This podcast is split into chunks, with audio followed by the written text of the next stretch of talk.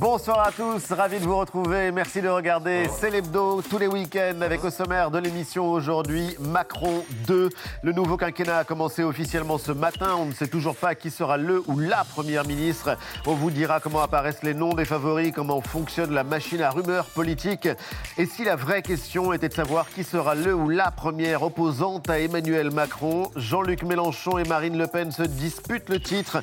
L'analyse de Benjamin Duhamel de BFM TV et de Jean-Michel Michel Apathy. Covid, enfin l'espoir, point d'interrogation. L'épidémie est sous contrôle. Je ferme les guillemets. Olivier Véran, ministre de la Santé, dans le texte et une bonne nouvelle. Euh, bref euh, et, synthétique pour vous dire qu'à partir de lundi 16 mai, le port du masque ne sera plus obligatoire dans l'ensemble des transports en commun dans notre pays. Une libération pour beaucoup, mais certainement pas la fin de la pandémie. Drapeau en berne cette semaine aux États-Unis qui ont franchi le cap d'un million de morts. En Chine, des centaines de millions de personnes confinées. Politique zéro Covid impitoyable. Pourquoi ne faut-il surtout pas baisser les bras? Invité exceptionnel dans Célébdo, un grand médecin, président du conseil scientifique, le professeur Jean-François Delfrécy. Faut-il s'attendre à une sécheresse historique en France? Chaleur record, pas de pluie, les sols qui se craquellent. Nous vivons un moment de bascule, conséquence directe du réchauffement climatique. L'eau, en tout cas, devient de plus en plus rare. Ce sont nos sociétés, nos modes de vie, nos agricultures qui sont menacées. Les explications de la journaliste météo de France Info, Christine Peña. Et puis après 20h, le retour d'une série formidable, Parlement, saison 2. C'est une fille ambitieuse. Je vais faire d'elle une star. Salut. On est là pour changer le monde. On annonce quoi demain à la matinale? The Blue Deal. Qu'est-ce que c'est? Vous avez compilé un ensemble de textes incohérents en y ajoutant un nom racoleur. C'est très malin, ça. Le Parlement européen et ses coulisses comme décor d'une comédie déjantée et très réussie. Ce sera à voir lundi à 21h sur France 5 et c'est déjà disponible sur France.tv. Le showrunner Noé Debré et le comédien Xavier Lacaille seront les invités de la suite de Célébdo. Célébdo, c'est parti.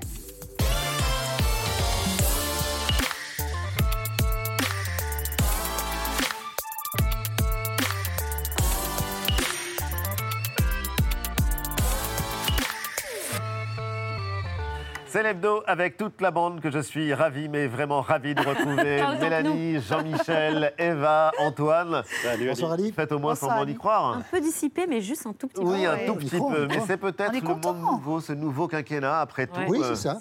Le peuple a changé. Et vous êtes de nouvelles personnes. Les journalistes ont changé. Tout a changé. Aujourd'hui, 14 mai, premier jour du second quinquennat d'Emmanuel Macron. On attend toujours le nom de son ou de sa première ministre alors que la bataille des législatives s'accélère maintenant. Décryptage d'un homme qui connaît tout des coulisses de ce qui se trame à l'Élysée, à Matignon. Le journaliste politique de BFM TV, Benjamin Duhamel, est notre invité. Bonsoir Benjamin Garel. Vous avez survécu à la campagne présidentielle puisque vous étiez sur le front sur BFM TV pour euh, couvrir euh, la longue, longue, très longue campagne? Le temps, bizarrement, semble maintenant quasiment suspendu. En tout cas, à l'Elysée, à Matignon, il y a eu le dernier Conseil des ministres euh, mercredi dernier. Toujours pas de nouveau Premier ministre. C'est une annonce sans cesse repoussée. À votre avis, pourquoi? Il y a deux hypothèses. La première hypothèse, c'est que Emmanuel Macron sait en réalité depuis une semaine qui il veut nommer, mais qu'il attend au maximum. Pourquoi?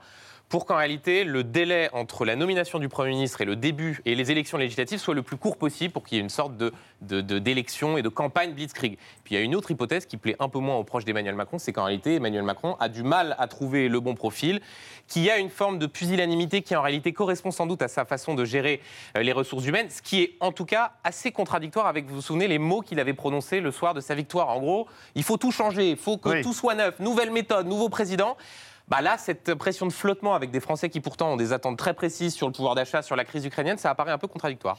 Emmanuel Macron se rendra dimanche à Abu Dhabi pour rendre hommage au président des Émirats arabes unis, euh, Sheikh Khalifa, qui vient de décéder. Ça veut dire qu'il n'y aura pas de Premier ministre avant son retour et il n'y a plus aucun doute maintenant sur le départ de Jean Castex, puisqu'il y a eu jeudi soir ce dîner d'adieu autour de ses ministres qui lui ont offert un maillot de rugby qu'ils ont tous signé. Mhm. C'est l'image que vous retenez de la semaine, Benjamin Dieu maillot numéro 9, mais euh, surtout, elle dit quoi cette image?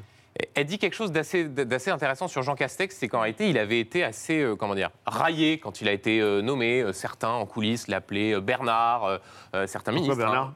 Ouais, comme si c'était une sorte de, de prénom euh, caractéristique d'une forme de, France, non mais d'une forme de, mépris pour une sorte de, de premier ministre qui était parfois vu comme un, un, un plouc provincial et De qui, mépris sociologique. Exactement. Et qui, au final, un, a plutôt réussi là où il avait été euh, sur la mission qui lui avait été confiée, c'est-à-dire euh, incarner cette figure euh, d'élu local, euh, apaiser un peu les corps intermédiaires, de bien meilleures relations avec les syndicats que, que, Philippe par le passé. Et surtout, il a suivi parfaitement la feuille de route d'Emmanuel Macron, c'est-à-dire l'effacement du Premier ministre. Un Donc Premier ça a été un bon Premier ministre?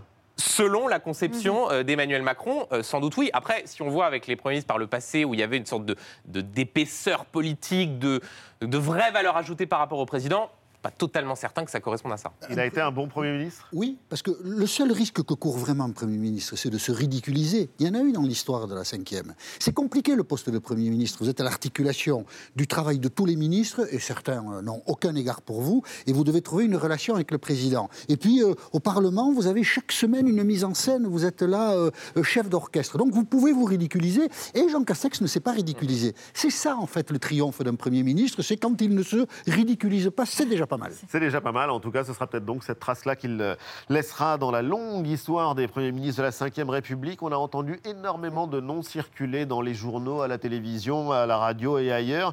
Plusieurs personnalités, souvent inconnues du, du grand public. Pronostic C'est dur, hein. ça Bah c'est la meilleure chose. C'est vrai. là, hein. Ah, là, Euh, amusant. Moi, j'entends particulièrement euh, deux noms. Le premier, c'est Elisabeth Borne, ce- celui de la, de la ministre du Travail, qu'en réalité, on entend Depuis depuis, le début, déjà une, Ouais. une quinzaine de jours. Et très récemment, même s'il faut rester extrêmement prudent, le nom qui revient beaucoup dans les discussions, c'est celui de Catherine Vautrin. Alors, pour ceux qui regardent, peut-être qu'il y a certains qui ne se souviennent pas de qui est Catherine Vautrin. C'est une Non, élue même autour locale. de la table, à part Jean-Michel. Oui, Oui, je- qui, a, je- oui, qui a oui. été euh, vice-présidente de l'Assemblée nationale, euh, députée, qui en ce moment est patronne de la communauté d'agglomération de Reims, qui a été ministre sous, sous Jacques Chirac, et qui incarne cette figure de euh, l'élu local, de la, euh, de la droite sociale, mais qui, Qui a voté contre le mariage pour qui a tous. voté contre le mariage pour tous en 2013, qui ne correspond un pas à la volonté qu'il y ait quelqu'un à la fibre écologique, parce que pour le coup, là, on a beau chercher dans son CV, on ne trouve pas ça.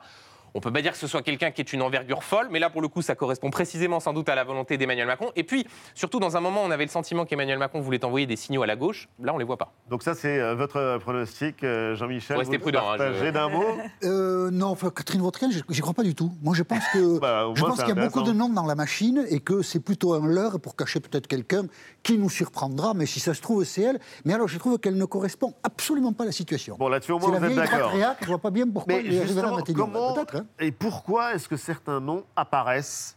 Comment se font, comment se défont les favoris? Alors, il y a d'abord les, comment dire, les profils. Que, quand on entend Emmanuel Macron dire il faut que ce soit quelqu'un en profil social, écologique, productif, là, les journalistes se font des nœuds au cerveau en disant mais alors qui peut correspondre à cette liste qui, en réalité, euh, est assez vague?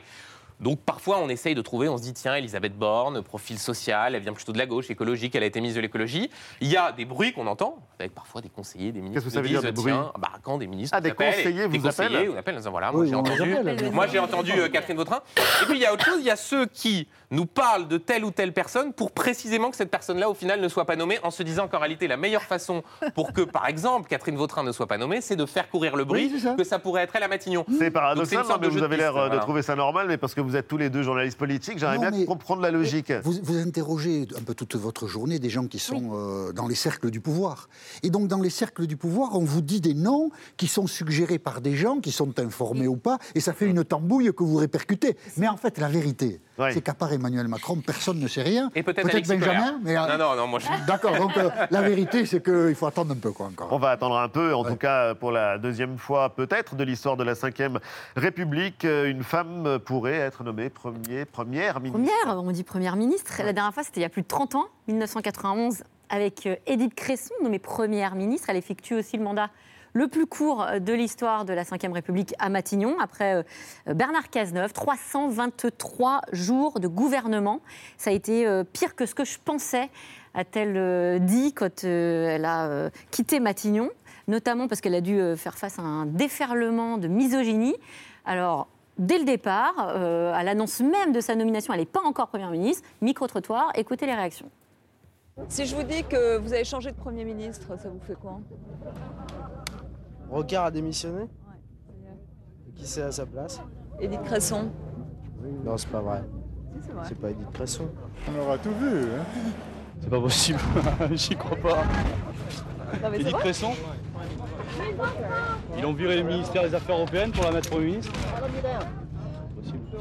Premier ministre ah bah, Je ne sais pas si c'est sa place vraiment. Hein. Ah, je suis pas misogyne. Hein. Même façon, je la vois bien, mais ailleurs. La vois bien euh, chez elle, en train de faire le ménage ou s'occuper de ses enfants. Voilà. Alors, on n'a pas fini de lui dire de l'oseille, pas de pression. Ah bah quand même les femmes euh, s'y mettent. Alors il n'y a pas que dans la rue qu'on est circonspect, pour le dire euh, poliment. Dans l'hémicycle aussi, on se lâche. Euh, Edith Cresson a raconté comment les députés euh, criaient à poil lorsqu'elle montait à la tribune euh, de l'Assemblée nationale. Les remarques euh, ne volent euh, pas très haut, un euphémisme. Vous allez écouter bien ce député UDF de Mayenne, il s'appelle François Daubert. Alors lui tape carrément sous la ceinture en la comparant à la maîtresse de Louis XV. Ah, Vraiment, on est dans un système incroyablement euh, monarchique. Regardez le parcours de Madame de Pompadour, regardez le parcours euh, d'Édith Cresson. Il y a un parallélisme certain. parallélisme certain. En tout cas, le parallèle est hallucinant. Euh, et pourtant, depuis, aucun président finalement ne s'est risqué, si on peut le dire comme ça, à nommer, euh, à nommer une femme. On est 30 ans après. Euh, comment c'est possible? Ben, C'est une anomalie euh, démocratique, tout simplement d'égalité, parce qu'on voit bien aujourd'hui, la patronne de la BCE est une femme, Angela Merkel a régné en Allemagne pendant des années, la présidente de la Commission européenne est une femme, et c'est vrai qu'en France, Emmanuel Macron, vous vous souvenez, en 2017, avait dit qu'il aurait préféré qu'il voilà, Mm. qu'il aimerait bien que ce soit une femme. Au final, euh, ça, ça n'en était, euh, n'en est pas une. C'est pour ça que là, en l'état, s'il y a bien une information qu'on peut vous donner avec à peu près une forme de certitude, c'est que ce sera une femme. Ce sera une femme. Ce sera une Enfin, femme. Voilà. enfin une information. Bah, je- Madame, on doit à Madame de Pompadour euh, la création de l'école militaire, et c'est elle qui l'a suggéré à Louis XV, et aussi le dessin de la place de la Concorde. Donc vous voyez, Madame de. Pompadour, finalement, ce n'est pas une mauvaise référence. Donc le président de la République ne peut pas ne pas nommer une femme. Cette fois, s'il nommait un homme, je crois qu'on lui dirait c'est pas très, bien très Emmanuel. difficile parce que je veux dire, tous les commentaires ont tourné autour Ouais. du fait qu'il fallait que ce soit une femme, donc il y aurait évidemment une déception très nette et évidemment totalement justifiable. En tout cas, euh, quelqu'un occupera donc euh, l'hôtel de Matignon dans pas si longtemps. Mm. Et donc, il y a cette expression qu'on doit à la journaliste du Monde, Raphaël Baquet, qui a fait un livre formidable, L'enfer de Matignon. Ouais, Matignon. est un enfer. Matignon est un enfer pour certains. Alors c'est le cœur du réacteur évidemment, le bail le plus précaire de la Ve République, écrivait aussi euh, Raphaël Baquet. Pierre Mauroy disait quand on est à ce poste, on a plaisir à dormir le soir pour tout oublier.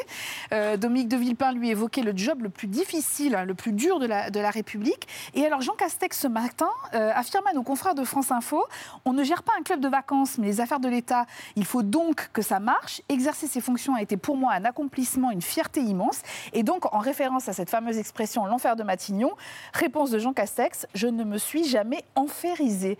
Est-ce que vous pensez, Benjamin Duhamel, que ce poste de Premier ministre est le plus complexe? Dans tous les jobs que l'on peut euh, obtenir dans la Ve République Alors je crois qu'il l'était. Et c'est pour ça d'ailleurs qu'il y avait l'enfer de Matignon, parce que quand on a, c'est la phrase de Pompidou, il dit quand on monte les marches de Matignon, on pense déjà à l'Élysée. Et parce qu'il y avait une forme de difficulté à, à envisager cette, voilà, ces deux têtes de l'exécutif, qu'il pouvait y avoir des jeux politiques, il y avait évidemment des ambitions. Désormais, la conception du Premier ministre. C'est plus le cas Bah, aujourd'hui. sous Emmanuel Macron, le Premier ministre est une sorte de super exécutant. Je vois Jean- Jean-Michel pas Avec le et juste- Avec le quinquennat euh, aussi. Et avec Ouais. le quinquennat, Jean Castex, 1, c'était totalement inespéré, donc on peut quand même considérer qu'il est content et qu'il a été content d'être d'être à Matignon. Et puis surtout, quand on est parfaitement en ligne et qu'on se dit qu'en gros, on a eu une chance absolument incroyable d'être nommé euh, à Matignon quand on a, avant on s'occupait du déconfinement et qu'on était, on était maire de Prades, ce serait un peu fort de café de considérer que c'est un enfer. Je pense que c'est une fonction très difficile. Euh, Quinquennat ou pas, ça ne change rien. Macron ou pas, ça ne change rien. C'est une gare de triage, Matignon. Tous les dossiers de tous les ministres passent par Matignon. Les arbitrages sont incessants. Toute l'actualité des fers la Matignon. De 6 h du matin à 2 h du matin, il faut une vigilance sans faille à Matignon. C'est pour ça que c'est difficile. Mais euh, Jean Castex dit aussi le mot juste, c'est un accomplissement. Quand vous aimez l'action publique, il ne peut pas y avoir un plus beau poste que cela. Et Édouard Philippe, il ne le dira pas comme ça, mais il peut raconter aussi que c'est cet exercice-là, trois ans de Matignon, qui lui permet d'envisager autre chose. Parce que ça, ça vous muscle le nom, Matignon. Et femme. enferrisé entrera peut-être un Merci. jour dans le dictionnaire. Tout de suite, étonnant, non Aïe, aïe, aïe. Non, mais- mais... arrêtez de tout confondre, c'est pas Monsieur, possible. le résultat de ce soir représente en lui-même une éclatante victoire. Alors j'entends l'expression euh, communément utilisée du troisième tour. le 12 et 19 juin, en vous appelant à m'élire comme Premier ministre. J'ai une mauvaise nouvelle pour vous. Je vais faire un discours. Étonnant, non? On ne sait pas à quel sondage se fier pour ces élections législatives. 12-19 juin. Il y a deux types de sondages pour les élections législatives, ou deux types de projections. Le premier type de sondage, c'est les intentions de vote de chaque Français. Donc il y a trois blocs, trois candidats euh, du premier tour. Regardez ce que ça donne en intention de vote. En tête, l'Alliance des gauches, 28%, puis Renaissance, donc c'est Emmanuel Macron, 26%, et le Rassemblement national, 24%.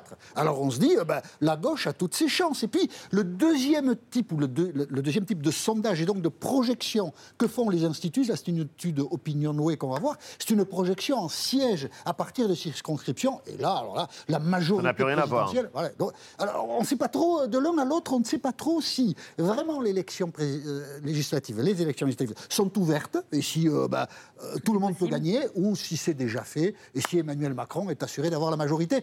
Voilà, donc euh, je ne saurais pas vous dire. En tout cas, la campagne euh, des législatives a commencé et Le Pen est de retour. Oui, absolument. Ce qu'a fait Marine Le Pen est quand même cocasse, elle est partie 15 jours. Elle avait dit au départ, je pars 8, jours de vacances, elle en a pris 15, et elle est revenue dimanche, et elle a dit, ah, ah, fini la fête, je suis de retour. Écoutez, là, c'était à un moment.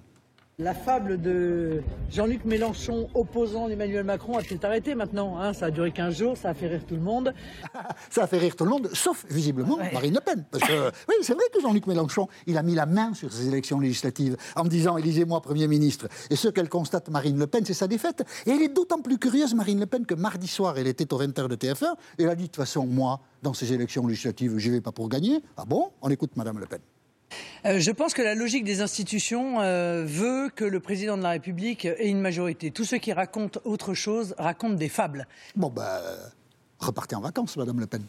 Jean-Luc Mélenchon, lui, a d'autres problèmes. Oui, il a un problème notamment. Euh, Tahabouaf, il faut dire que jeune homme, 25 ans, euh, talentueux sans doute, mais tellement violent, déjà condamné pour insulte raciste, pour avoir qualifié une syndicaliste de la police d'arabe de service. Quand il a investi, quand son parti a investi Tahabouaf dans la quatrième circonscription du Rhône, des gens ont dit est-ce que tu es bien sûr, Jean-Luc, de ce que tu fais? Et Jean-Luc Mélenchon a dit oui, c'était une circonscription gagnable pour la France insoumise, mais certaines de ses alliés, on va écouter Fabien Roussel, secrétaire national du Parti communiste, lundi matin au cas de vérité, disait non, non, non, non, il ne faut pas investir Tahabouaf parce que verbalement, euh, condamné pour racisme, il est trop violent. Tahabouaf, à l'époque, nous ne savions pas autre chose sur ce jeune homme. Écoutez Fabien Roussel.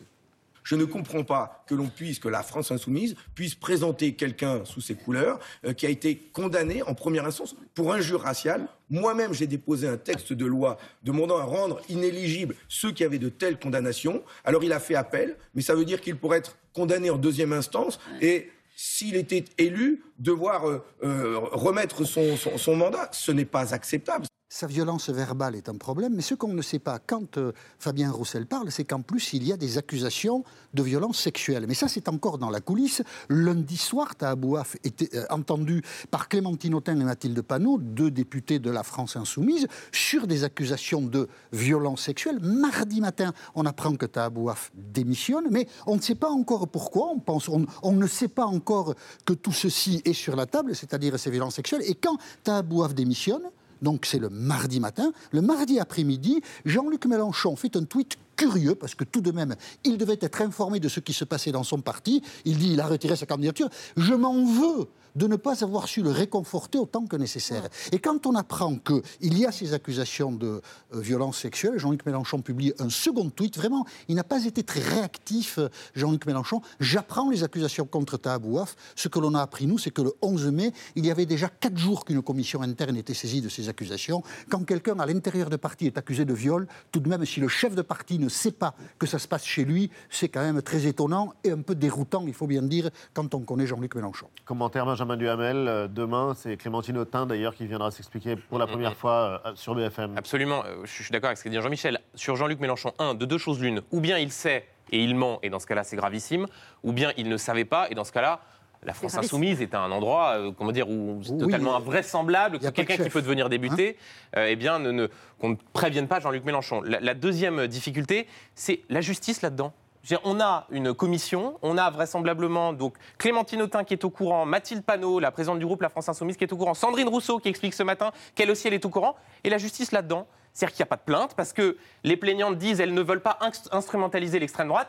Il n'y a pas de saisie de la- de- de- du procureur par Clémentine Autain parce qu'elle dit qu'elle ne veut pas se, se mettre à la place des femmes. Donc, à un moment donné, il faut que la justice passe. Et puis, le Et troisième d'un élément- autre côté, malgré tout, on a vu un candidat Renaissance euh, qui est euh, condamné pour euh, violence conjugale, Jérôme Perra, Jérôme être investi. est investi, ce qui est un vrai problème. Mais, mais- donc, euh, mais- vous avez tout à fait. Et d'ailleurs, on en parle. Et juste un dernier mot.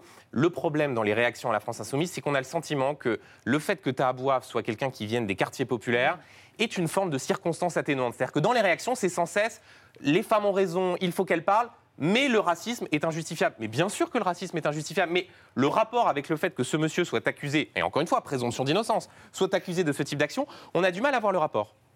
Quel est l'enjeu principal des élections législatives? C'est de savoir quelle sera la principale opposition à Emmanuel Macron. Parce qu'en réalité, Jean-Luc Mélenchon a réussi ce tour de passe-passe euh, comment dire, constitutionnel de faire croire qu'on pouvait l'élire Premier ministre. Un, ça n'existe pas. Et deux, en l'état, compte tenu du mode de scrutin, Emmanuel Macron aura, selon toute vraisemblance, une majorité. Par contre, si la France insoumise Et et, la- Jean-Luc Mélenchon ne sera pas candidat. et, et- Il sera il sera pas, Premier ministre. Il sera pas et il candidat. sera vraisemblablement pas Premier ministre, sauf si vraiment ce serait une surprise.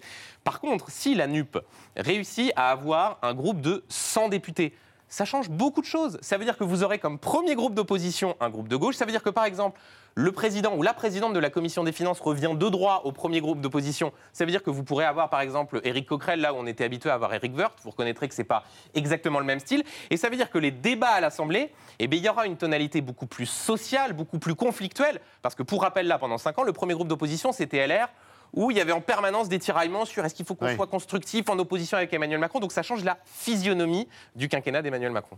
Qui sera le principal opposant, la principale opposante C'est l'un des enjeux. L'histoire le dira. Et donc, euh, il y a évidemment Marine Le Pen qui dispute le titre à Jean-Luc Mélenchon. Oui, avec une question. Quel avenir pour euh, Marine Le Pen? De retour donc sur le terrain, Jean-Michel l'a dit tout à l'heure. Elle sera, et c'est un élément de réponse, candidate euh, aux législatives à Hénin-Beaumont et peut-être donc qu'elle sera réélue dans cette circonscription. Pour le reste, eh bien, c'est plutôt l'incertitude. Va-t-elle reprendre, par exemple, la présidence du Rassemblement national laissée à Jordan Bardella le temps de la campagne présidentielle? Nous verrons cela après les législatives, dit-elle aujourd'hui dans un entretien accordé au Figaro. Autre question, était-ce sa dernière candidature, troisième et dernière candidature à la présidentielle, comme elle l'avait laissé entendre il y a trois mois maintenant? C'est possible, a priori, sauf circonstances, sauf événements exceptionnels, dit-elle. Je pense que trois présidentielles, c'est déjà un parcours, euh, ajoute-t-elle. Bref, la porte n'est pas fermée, mais elle n'est pas grande ouverte non plus. Est-ce que là, c'est un problème, un problème pour le Rassemblement national? Bah, Il y a un problème au Rassemblement national qui est que, bien sûr, on parle du poulain Jordan Bardella. mais Enfin, il est très jeune. C'est moi qui dis ça, mais il a euh, 26 ans. Et donc, euh, on se dit que dans Vous 5 êtes en ans, il y en aura. Voilà, c'est ça, c'est dans ma tête. Non, mais il y a un sujet d'un parti où tout s'est construit autour de la figure du, du chef, au point qu'on a parfois considéré que c'était un fonctionnement euh, un petit peu sectaire. Ce qui est intéressant pour Marine Le Pen, c'est qu'elle dit pendant la campagne, a priori, c'est ma dernière. Le soir du second tour, elle fait quasiment un discours de quelqu'un qui vient de gagner. On aurait dit Ségolène Royal en 2007, quelque chose s'est levé ce qui était assez habile politiquement. Ensuite, elle part en vacances, donc là, on se dit, en fait, le soufflet est en train de retomber. Dans le Figaro, elle dit, a priori, c'est ma dernière. Et au micro, elle dit, a priori, c'est ma dernière, mais circonstances exceptionnelles. Mais alors, justement, qu'est-ce qu'il faut penser de cette déclaration qu'elle ben, fait aujourd'hui? il faut penser que circonstances exceptionnelles, ça peut arriver assez vite, surtout quand c'est soi-même qui Ouais. décide quelles sont les circonstances Elle exceptionnelles. prête à lâcher le morceau et en lisant son interview qui est bien d'ailleurs au Figaro, reprendre le parti, je crois que c'est pas le plus Ça, je suis probable. ouais. Je pense qu'elle en a un peu marre de gérer la boutique, que Jordan Bardella va gérer la boutique et après qui sera candidat en On verra 2027, bien. que Jordan ne s'imagine pas que tout est déjà fait pour lui. Donc, Emmanuel Macron peut dormir tranquille. Ah non, il peut pas dormir tranquille. Ah, non, non, non, parce que, parce le Bah, Rassemblement national- il aura une majorité à vous écouter Ah oui, mais- euh, mais une à major- l'Assemblée. Il aura une majorité, mais il aura un. Il a le choix de son premier ou de Oui, sa oui, première ça, oui. ministre. Oui, mais il aura sans doute un groupe d'opposition, par exemple à gauche, avec beaucoup plus de députés. Il aura un Rassemblement national qui, malgré tout, peut-être pas 60, comme le dit Marine Le Pen, mais peut avoir beaucoup plus de députés, notamment peut avoir un groupe. Et surtout, il a toutes les fractures de la société Oui, il y française. a des petits problèmes. quand Et un risque, c'est qu'au final, ce ne soit pas tant au Parlement, même si la France insoumise peut, peuvent lui mener la vie dure, mais que ce soit dans la rue, notamment avec les retraites et autres. Benjamin Duhamel, vous restez euh, avec nous lundi à venir, une forme de délivrance. Fini les masques dans les transports en commun. Une annonce qui donne de l'espoir, qui pourrait laisser penser qu'on en a fini avec le Covid. Lui, au contraire, pense qu'on est au début d'une nouvelle ère. C'est l'un de nos grands médecins, chercheurs, président du Conseil scientifique, Jean-François Delfrécier, l'invité de Célébdo. Bonsoir professeur. Merci Bonsoir. infiniment d'avoir accepté euh, notre invitation. Vous êtes euh, Médecin, professeur d'immunologie, ça fait deux ans que vous conseillez l'exécutif dans la lutte contre le Covid à la tête du conseil scientifique. Votre parole est devenue rare et il y avait donc cette euh, nouvelle en fin de semaine. C'était Olivier Véran qui annonçait que lundi, à partir de lundi, nous ne serions plus obligés de porter euh, les masques dans les transports en commun. Le masque, c'est un objet auquel on avait fini par s'habituer avant d'en arriver à la lutte contre le Covid. Qu'est-ce qu'il euh, représente pour vous? Il symbolise quoi? Oh, il, il- il symbolise quelque chose qui va, qui va rester dans la tête des Français, je pense. hein. Euh, ça, ça va mieux, hein, et tant mieux. hein. Tout le monde en a ras-le-bol, moi le premier aussi. hein, je, D'ailleurs, je vous porte du mettez masque. plus de masque. Hein? Parce que vous avez fait beaucoup de plateaux avec un masque. J'ai fait beaucoup de plateaux avec un masque. oui. Euh, et à l'inverse, euh, et, et tant mieux, hein, et il faut qu'il faut qu'on puisse souffler. Euh, les, les chiffres sont là, enfin, c'est pas que On la France, c'est l'Europe. hein. la fin du port du masque, ça veut dire un retour à la normale ou à la quasi-normale, où il faut se méfier de cette impression Non, il faut se méfier de cette impression. C'est-à-dire qu'on est, on est, on est quasi normal, mais la pandémie n'est pas finie. Mais enfin, ça, on aura l'occasion d'y revenir. Bien la sûr. pandémie n'est pas finie. Non, sur le masque, moi, je pense qu'il faut, et c'est très bien. hein. Euh, à Paris, moi, j'étais quand même conscient que je prends le métro, le 85-90% hein, de, j'ai pas, des gens conservaient le masque jusqu'à maintenant. hein. C'était vraiment très, très sérieux. Les Français, c'est, on, on- on- on doit les remercier. hein. Ils ont une résilience extraordinaire vis-à-vis de ça. Je pense qu'il ne faut pas tomber dans l'excès inverse. C'est-à-dire que quand on prend le métro, qu'on a un certain âge, qu'on a des facteurs de risque, bah, il faudra continuer, il vaut mieux, mieux mais c'est une décision personnelle. Mais on aurait hein, pu garder voilà. le masque pour tout le monde. On aurait pu dire bah, garder le masque, c'est mieux. C'est mieux vaut euh, ceinture et bretelles. Non, je pense pas. Je pense que Non quand même la vie, c'est sans masque. Euh, regardez, on a du plaisir, du plaisir à vous revoir en face, moi. Si on n'avait pas été en campagne masque. électorale, vous pensez que les pouvoirs publics auraient dit on arrête le masque dans les transports? Non, je crois pas. Je, je pense qu'il y, a- y eu un calendrier, il y a eu un calendrier raisonnable en France. Hein, si on regarde par rapport aux autres pays européens, il a été tenu. Il y a une vraie vision sanitaire. Euh, c'est le moment de le faire. Des mesures, quand elles sont nécessaires, elles le sont. Quand elles ne le sont plus, il faut savoir revenir en arrière. Et vous allez nous dire euh, pourquoi on est entré dans une nouvelle ère, mais d'abord, euh, état des lieux de la situation et du Covid est-ce que France. Ça en est vraiment, c'est vrai, parce qu'on a presque l'impression que c'est derrière nous. Et d'ailleurs, entre nous, euh, on en parle beaucoup moins. C'est moins un sujet de, de conversation. Alors, les Sauf quand on tombe malade. Sauf quand on tombe malade, évidemment, et pour les cas les plus graves, c'est sûr. Alors aujourd'hui, on a en moyenne 36 000, un peu plus de 36 000 cas nouveaux par jour. C'est une, moyenne euh, lissée sur, euh, sur une semaine, voilà, 36 000 cas quotidiens. Euh, je rappelle que c'est quand même beaucoup moins que l'explosion du pic. On était à la mi-janvier, on était à 500 000 cas. Euh, dans les cas les plus importants hein, quotidiens euh, à la mi-janvier. Donc on voit que la dynamique est bonne et que euh, finalement le nombre de personnes contaminées est euh, 13 fois moins important aujourd'hui. Mais est-ce que ça veut dire qu'on est sauvé pour autant Et vous commenciez justement à émettre des doutes, professeur. Ces derniers mois, on va voir cette courbe-là qui est très parlante. On voit qu'il y a eu beaucoup de fluctuations avec des pics qui vont et qui viennent quand même de Covid, même si on n'atteint pas forcément des, des pics extraits des sommets. Vous, vous parliez, professeur, d'un objectif entre 5 000 et 10 000 cas quotidiens qui ferait que ça donne le là de la fin de la cinquième vague, et vous espériez d'ailleurs qu'on y arrive euh, fin mai, euh, tout en disant déjà qu'on était loin euh, d'être sorti de l'auberge, puisque retour d'un variant de ce virus dès l'automne prochain, ça c'est ce que vous avez annoncé. La question qu'on se pose du coup, c'est quel type de variant vous anticipez Est-ce qu'on est sur un variant euh, avec à nouveau tour de vis, euh, des mesures qui seraient des mesures drastiques qu'on a connues, ou quelque chose de plus léger auquel on peut s'adapter de façon assez euh, agile quoi? Alors, do- donc vous avez bien résumé, hein, c'est, on a tous les six mois, il se passe quelque Ouais. chose, hein, en gros. Tous Que les ça six soit- mois. Que ça soit en France ou ailleurs. Euh, Souvenez-vous, l'an dernier, exactement à la même époque, on était tous très rassurés. hein. Et puis tout d'un coup est arrivé le variant Delta euh, début juin, et il a eu un premier pic à l'été, puis un deuxième euh, à l'automne. Euh, donc il, faut, il faut être prudent. hein. Néanmoins, là vraiment, on rentre dans une période parce que le climat est positif, je dirais, pour Propice. une non-contamination pour l'ensemble, en tout cas pour l'Europe, hein, c'est- très clair. Et on sort quand même avec une immunisation. Il y a probablement 20 millions de Français qui ont été touchés par Omicron. Donc il y a une sorte d'immunité post-Omicron qui va exister pendant quelques mois. Donc Mais une elle va nouvelle être pas ère. durable. Pourquoi une nouvelle ère? Non, c'est pas une nouvelle ère. C'est- on est avec dans un, dans un monde de 2022 où on a deux choses différentes par rapport à 2021. On est très largement vacciné, en tout cas dans les pays européens, et en particulier en France, qui a été bon élève. Et puis, euh, on a un variant qui est très transmissible avec Omicron, mais qui est moins sévère. Donc la conjonction des deux fait que le retentissement sur le système de soins et donc le retentissement sur la société, il est évidemment moins important. Et ce serait ce type de variant-là, là, euh, en automne, à l'automne? Alors comment se forme un variant? Euh, il, il se forme euh, soit en, en étant un petit cousin d'un variant antérieur. Omicron, vous avez vu qu'on a ces termes bizarres hein, de BA1, BA2. Oui. Et on a en Afrique du Sud, et il faut suivre l'Afrique du Sud, parce qu'elle a toujours eu six mois d'avance par rapport à ce qui allait tourner pour la suite. On a un BA4 et on a un BA5, qui sont donc des petits cousins issus de Omicron dans la même lignée. Ou bien, on revient à ce qu'on avait avant, c'est-à-dire un vrai saut euh, génétique, entre guillemets, de recombinaison, qu'on ne peut pas prévoir exactement, mais on sait que ça peut exister. Et par exemple, on a déjà des combinaisons entre Omicron, BA1, BA2, et les anciens variants Delta, c'est-à-dire la, la combinaison d'un variant très transmissible et de variants plus sévères. Et je, et je ne peux pas vous dire, et personne ne peut vous dire ce jour, euh, lequel variant va survenir et quand il va survenir. On tout laisse à penser qu'on devrait avoir un printemps et un été qui se passent dans de bonnes conditions et il faut en profiter. hein. Euh, L'idée n'est plus, il faut vivre avec les variants. hein. Faut, il faut vivre avec les variants. Donc, euh, et on aura les outils ensuite, à la fois pour dépister le variant qui va arriver dans l'été, et puis on pourra parler des outils qu'on aura pour lutter contre ces variants. Mais donc profitons de la période actuelle. Je serai le premier à en profiter. Merci, Président. Et oui, d'ailleurs, alors à propos de ces nouveaux outils, est-ce que, comme l'évoque Olivier Véran, il faut euh, penser à une nouvelle campagne de vaccination euh, à, à l'automne prochain, selon vous hein?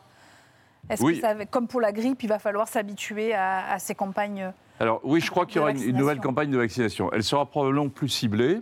D'abord, on va avoir de nouveaux vaccins. Les, compagnies, les deux compagnies qui s'occupent de mRNA, Moderna et Pfizer, ont déjà des, vaccins qui sont euh, euh, bivariants, si je peux dire, qui combinent Wuhan initial plus Omicron ou plus, euh, par exemple, le variant bêta. C'est-à-dire des- des vaccins qui couvriraient, dans une certaine mesure, à la fois un variant transmissible et un variant un peu plus sévère. C'est ce dont on a besoin.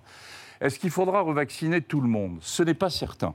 Il va falloir vacciner les personnes qui, en raison de leur âge, c'est mon cas par exemple, euh, ont, ont une immunité qui se perd dans le temps et donc qui ont besoin d'être restimulées. Alors, il se trouve qu'il y a beaucoup de gens euh, de, de cette génération, une fois de plus les 20 millions de Français autour de vous, vous avez tous connu, vous avez été peut-être contaminés également par Omicron, et, et donc euh, vous n'avez pas besoin d'être revacciné maintenant, ça sert à rien, hein. mais ça va servir dès qu'on va, que de- le nouveau variant va arriver et qu'il faudra rebooster l'immunité. Donc pour les plus âgés, les plus fragiles, et on verra en fonction du niveau de gravité s'il faut aller de nouveau vers une vaccination en population générale. Ça veut dire aujourd'hui que ces euh, nouveaux variants sont moins dangereux que les précédents ou Omicron, Omicron était moins dangereux que les précédents. Mais- Le nouveau variant qui va survenir, je ne sais pas. Vous avez rencontré Bill Gates? Oui, j'ai rencontré Bill Gates, oui. il y a quelques jours Oui. Il a attrapé euh, le Covid, mais c'était l'un des premiers, en fait, lanceurs d'alerte euh, sur la possibilité d'une pandémie à l'échelle euh, globale. Est-ce que vous vous êtes dit les scénarios que vous imaginiez l'un et l'autre pour l'évolution de, la maladie? Alors en fait, je connais Bill Gates depuis de très nombreuses années, puisqu'il a été très investi, lui et sa femme, dans la lutte contre le sida en Et Afrique. Et, fait et- 20 et ans que moi-même, j'étais euh, j'étais beaucoup dans cette thématique. Et, donc, on s'est rencontrés plusieurs fois sur des, sur des discussions d'ordre de nature scientifique, hein, bien sûr. Et, et donc là, il est venu à Paris. Vous savez qu'il a sorti un bouquin sur euh, finalement comment prépare-t-on la nouvelle pandémie. Et il avait réuni, j'étais pas le seul, hein, il avait réuni quelques personnes pour pouvoir discuter sur euh, justement les outils nécessaires pour anticiper une nouvelle pandémie. À vrai dire, on a tous envie de tirer les leçons de ce qui s'est passé, de- d'essayer. C'est, c'est, trop tôt pas pour que le c'est faire difficile. Ah oui, je pense que c'est trop tôt. C'est trop tôt Oui, on n'est pas sorti de la pandémie. On peut pas tirer. Oui, c'est ça le, le- le- le constat que vous faites. On n'est toujours pas sorti de la pandémie. Et d'ailleurs, euh, jeudi, on a vu cette scène très forte aux États-Unis avec les drapeaux en berne. En berne, partout dans le pays, alors que le cap d'un million de morts du Covid a été euh, franchi.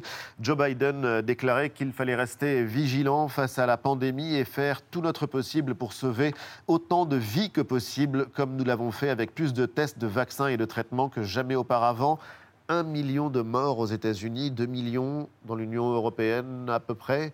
Et c'est euh, quelque chose qui est très très difficile à concevoir parce que c'est comme si on n'arrivait plus à mesurer la dangerosité ou ce qui nous était arrivé.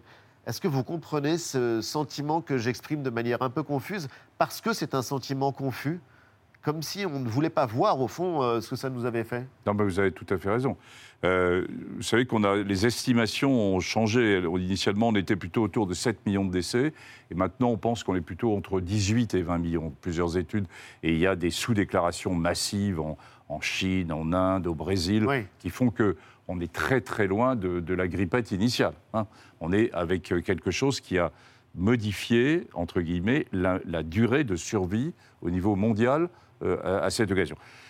Cela dit, notre vision vis-à-vis du décès, elle est complètement différente. Avec Omicron dont on vient de parler, donc qui a démarré fin décembre, vers le 20 décembre, qui est considéré comme un variant peu sévère, on vient de le dire, il y a 28 000 morts, 28 000 morts en France depuis le 20 décembre. Ça vous a touché Pas du tout, moi non plus presque. hein. On s'habitue, c'est-à-dire que l'impact, à partir du moment où il n'y a pas d'impact sur un système de soins de façon massive, qui est, qui est vraiment le, le cœur de, le cœur de la réponse, et, et on a probablement touché là quelque chose de où c'est difficile pour les médecins de dire ça, c'est difficile pour le politique aussi de dire ça, mais on a touché probablement ce que la société est prête à accepter, c'est-à-dire en nombre de décès par rapport à un impact sur le système de soins, mais aussi à un non-impact euh, sur la vie, sur la vie des plus jeunes, sur notre vie, et qui est un, sur la vie économique, qui est un élément évidemment tout à fait essentiel. Et c'est le cas par exemple de ce qui se passe à l'autre bout du monde.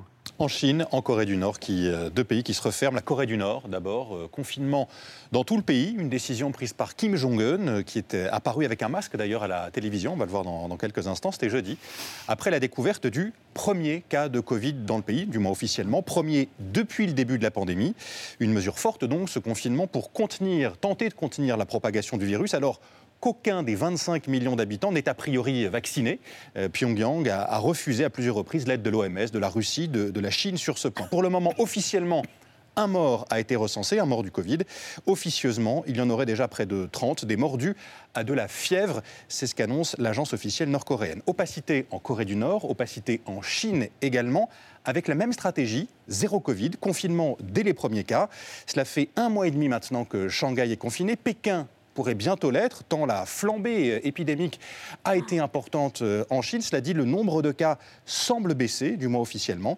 Euh, Jean-François Delfrécy, ce qui se passe actuellement en Chine et en Corée du Nord, est-ce annonciateur d'éventuels futurs rebonds épidémiques en Europe? Alors, on ne peut pas l'éliminer. D'abord, il, faut, constater que quand la décision sur une grande pandémie est de nature uniquement politique et pas démocratique, euh, elle conduit à- au type de drame qu'on observe. Euh, voilà, on a- vous vous souvenez, on a, il y a eu cette longue discussion sur fallait-il aller à zéro Covid. Nos sociétés européennes et la France en particulier ont choisi autre chose. Ils ont choisi de vivre avec le virus et, comme je l'indiquais maintenant, de vivre avec les variants, qui, est, qui est une vision de démocratie. Et je pense que c'est vraiment important parce que ça montre que nos démocraties sont capables de trouver les outils à la fois populationnels mais aussi d'innovation et, d'arriver finalement à, à ne pas admettre qu'il n'y a pas que, je dirais, les autocraties qui sont capables de répondre de façon extrêmement dure. Et je pense que c'est une leçon qu'on a tous à tirer ensemble. hein. Alors sur la Chine, ils ont tout faux. D'abord, peut-être d'avoir choisi zéro Covid, je ne sais pas. Mais ensuite, ils ont de mauvais vaccins. hein. le vaccin chinois euh, a une efficacité qui est de l'ordre de 20% par rapport au vaccin de type mRNA. Et enfin, ils ont choisi, pour des raisons stratégiques, de vacciner les plus jeunes et les plus actifs. Et non pas les personnes les plus fragiles et les plus anciennes. Donc ils se retrouvent dans une impasse. Et c'est incroyable, une maladie dont on s'aperçoit qu'elle dépasse très largement le cadre médical. Je ne sais pas si c'est la même chose avec le sida, sur lequel vous avez beaucoup travaillé, mais en l'occurrence, c'est une maladie qui est aussi politique. Et euh, on l'a mesuré euh, quand vous interveniez euh, et le conseil scientifique auprès du gouvernement, mais dans tous les pays du monde, c'est une maladie qui a obligé euh, tous les systèmes politiques à s'interroger, à se regarder dans le miroir pour en tirer donc une conclusion. Vive la démocratie. Euh, oui, enfin, voilà, il faut être prudent, il faut bien séparer. Moi, je suis un scientifique, je ne suis pas un politique, que les choses soient Ouais. claires. Et c'est le politique qui décide. Le, le- le- le conseil scientifique est là pour éclairer les autorités Conseiller. sanitaires hein, et le conseiller uniquement.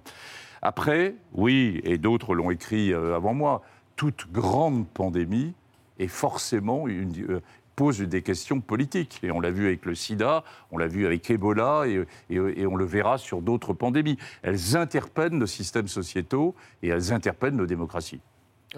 C'est c'est en fait politique à deux titres. D'abord parce que dans un moment où on considère que comment dire, les, les pouvoirs publics occidentaux sont faibles, qu'ils n'ont pas forcément une action sur le cours des choses, que ce sont les entreprises qui dirigent, là on a quand même pour le coup des acteurs publics qui nous ont raconté le vertige de se dire, en particulier en France où honnêtement euh, c'était en Conseil de défense qu'on décidait les choses, que le président de la République en appuyant sur un bouton avec le Premier ministre pouvait tout fermer tout fermer, confiner, ce qui nous, paraît- nous paraissait totalement invraisemblable. Ça, c'est le premier élément. Et puis politique aussi, parce que pour le coup, le Covid, et je parle sous votre contrôle, professeur, a imposé, a réimposé la question de l'hôpital public, qui honnêtement était assez absent du débat. On espère que ça va durer, parce qu'encore une fois, Emmanuel Macron l'a Réglé, hein Ouais. non, mais, ah non, mais rien n'est réglé, mais ça a imposé, disons que le, le- le débat est plus présent, il y a eu le Ségur de la santé, et il faut espérer que dans les mois qui viennent, ça continue. Ah, je, je- provisoire. je- je l'espère aussi, Mm. Euh, car l'hôpital public et le système de santé en France qui a tenu le choc, hein, rappelez-vous, rappelez-vous, mars, avril Ouais. 2020, Ouais, oui. ils ont tenu le choc. hein. Et on, leur- on doit tous leur dire merci. applaudissez les soignants. hein, Vraiment, et, et applaudissez les soignants, vous vous souvenez. Et il est dans un état qui est très difficile, hein, et on sort de là avec, vous le savez, une sorte de désaffection vis-à-vis des métiers de santé, qui n'est pas que français. Il y a exactement la même chose euh, en, en Allemagne et en Italie, par exemple, mais on rentre dans une période euh, complexe, et, et vraiment l'enjeu sanitaire de reconstruction euh, de la politique de soins en France, j'espère que ça sera une...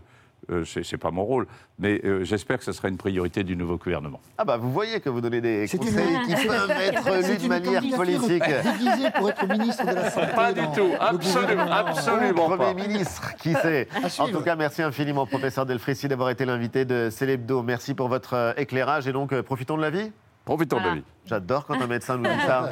Merci euh, d'avoir été euh, notre invité. On va tourner la page euh, puisque dans l'actualité aussi, vous le savez, il y a la France à l'épreuve de la sécheresse. La sécheresse maintenant qui inquiète de plus en plus. 15 départements sont en alerte avec des mesures de restriction d'eau. 25, 26 et même 30 degrés dans le sud ces derniers jours. Un véritable pic de chaleur s'abat sur la France et pas une goutte de pluie. Depuis le mois de janvier, on constate 35% de déficit pluviométrique et même 80% en région PACA. C'est que de la poussière, c'est que du sec. Il n'y a aucune humidité. Agriculteur dans les Yvelines, Olivier s'apprête à faire sa 25e moisson. Mais en raison de la sécheresse cette année, il prévoit d'ores et déjà une perte de 10 à 20% de sa production de blé. Et cette situation pourrait durer. Météo France ne prévoit aucune pluie et dès la semaine prochaine, les températures seront dignes d'un mois de juillet. La journaliste météo de France Info, Christine Peña, est notre invitée.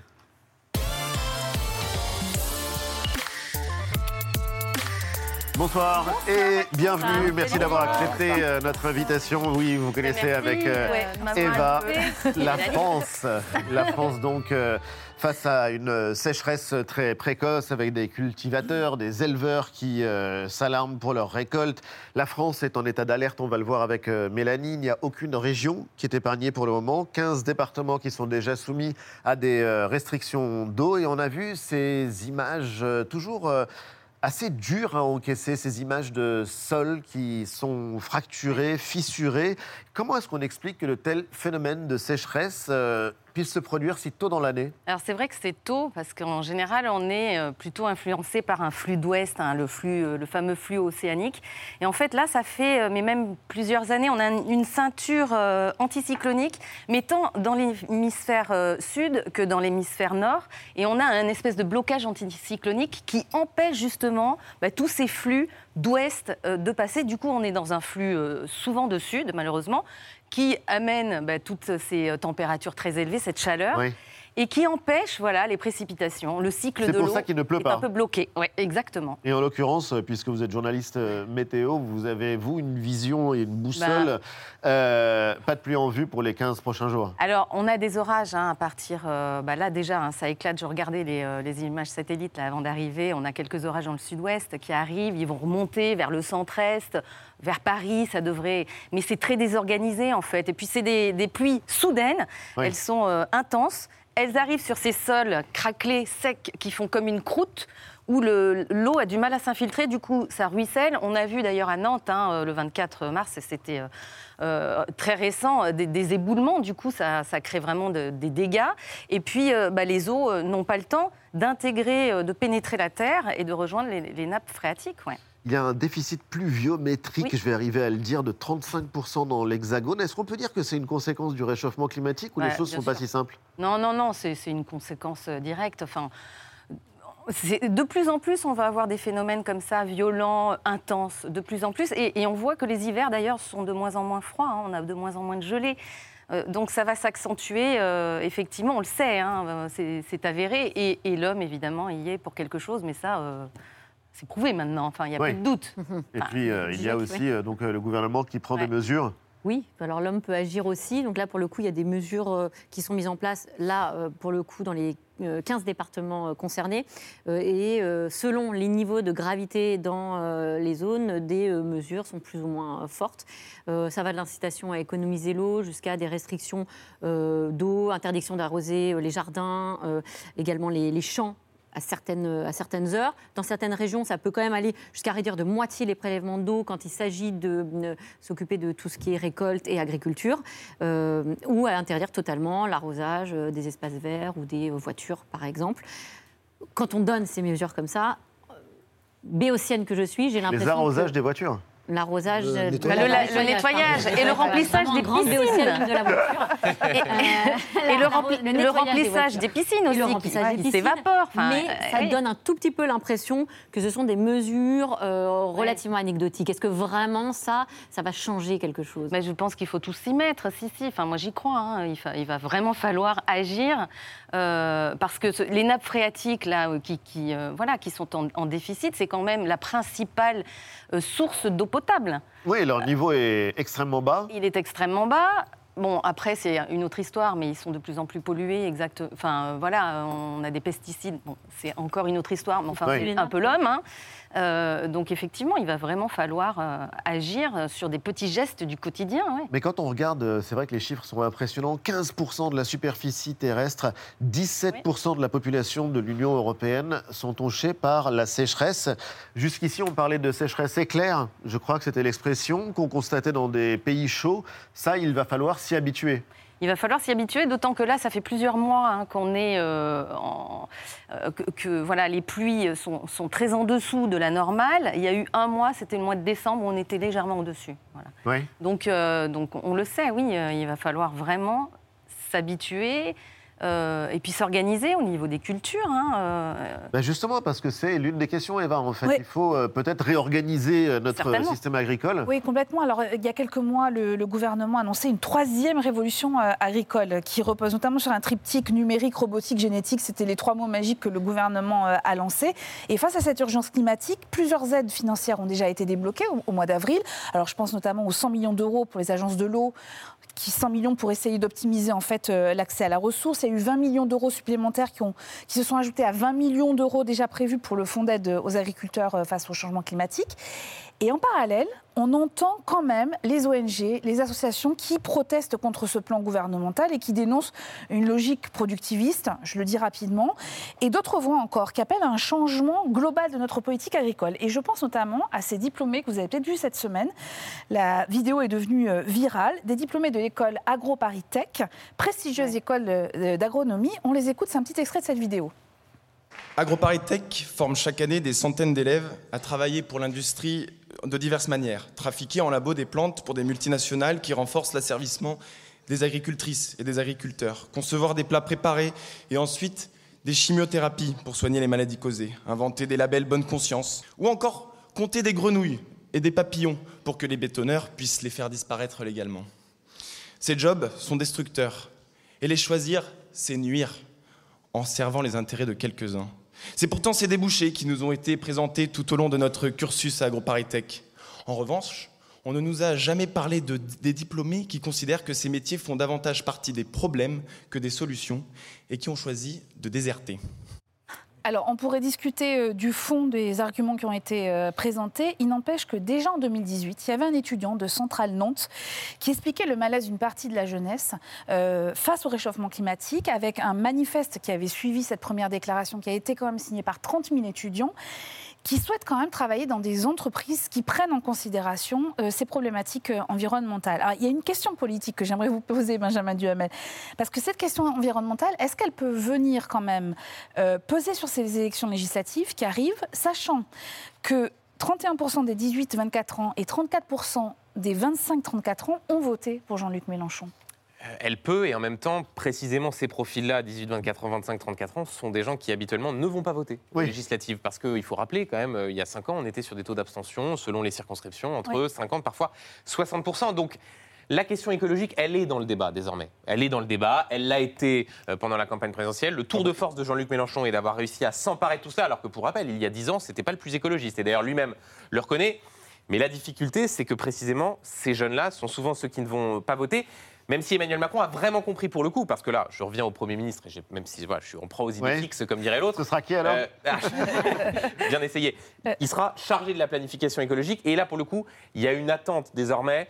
Maintenant qu'Emmanuel Macron a fait son discours à Marseille dans l'entre-deux-tours, euh, là-dessus, il sera vraiment attendu au tournant. Et on ne pourra pas se contenter sans doute d'un quinquennat où il y a eu plus de mots que d'actions. Ce que dit ce jeune homme est très fort. Il dit euh, l'enseignement dans une grande école d'agriculture n'est plus adapté aux, aux défis du temps. Vous faites comme avant, c'est-à-dire vous, vous polluez la planète et il faut que vous changiez. J'aurais bien aimé voir la tête des professeurs parce que la critique est très sévère et, et elle sonne juste.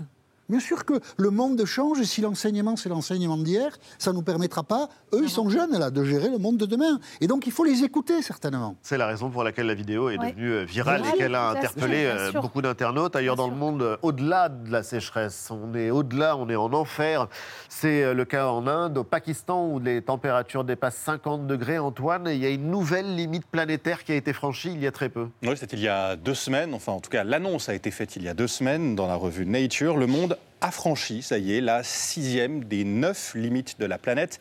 Neuf limites après lesquelles le changement de notre écosystème sera irréversible. Sixième limite franchie donc, c'est celle du cycle de l'eau douce. Autrement dit, euh, euh, l'eau pourrait euh, venir à manquer, l'eau douce, celle que nous buvons, celle dont nous, nous avons besoin.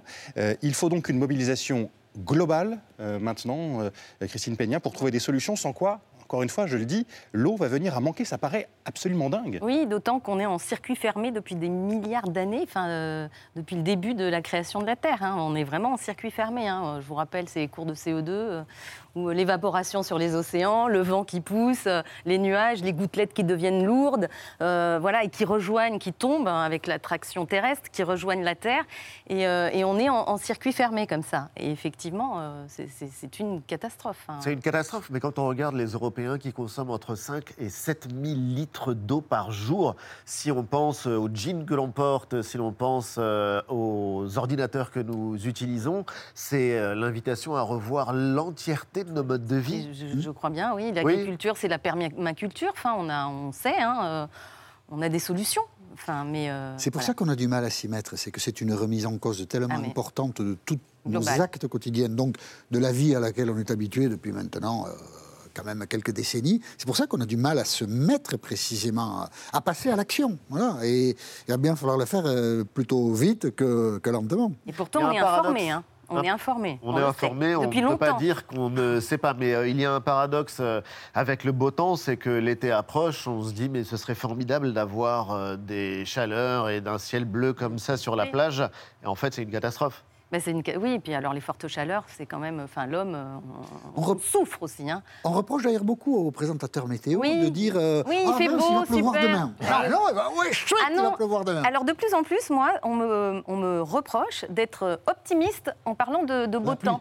Ah oui. Non, de beau Ah temps. oui. De beau temps. Ah, Parce que, juste, ouais, ça s'inverse en ce moment, parce que justement, il y a la sécheresse, il y a énormément de, de monde qui, euh, qui souffre de ce manque d'eau. Et donc, quand on dit, ah, ben, il y a du soleil, non, il ne faut pas paraître enjoué. Ah mince, Ouais. du soleil. Mince, il y a du soleil. Et chouette, Vive la pluie. chouette, il va pleuvoir. Gouverner, c'est pleuvoir. Comme, Donc vous voyez que ça euh, change quand même. On, est, on va dans Comme le le bon disait. Lyoté. Merci infiniment à tous les deux. Benjamin Duhamel, on vous retrouve sur BFM TV. Christine Peña, vos bulletins météo sur France Info. C'est l'hebdo continue juste après la pub avec une très bonne nouvelle. Parlement saison 2 débarque. On vous dira pourquoi il faut absolument pas la manquer. Il faut la dévorer. dévorer, la binger, Eux, Il y a le Forum international de la météo et Ouais. du climat. C'est en ce moment, c'est à Paris. Si vous voulez en savoir un peu plus, demain d'ailleurs matin, il y a euh, une intervention de Jean Jouzel et puis c'est repris sur les réseaux. Bah, Merci pour l'information. on vous retrouve juste après la pub.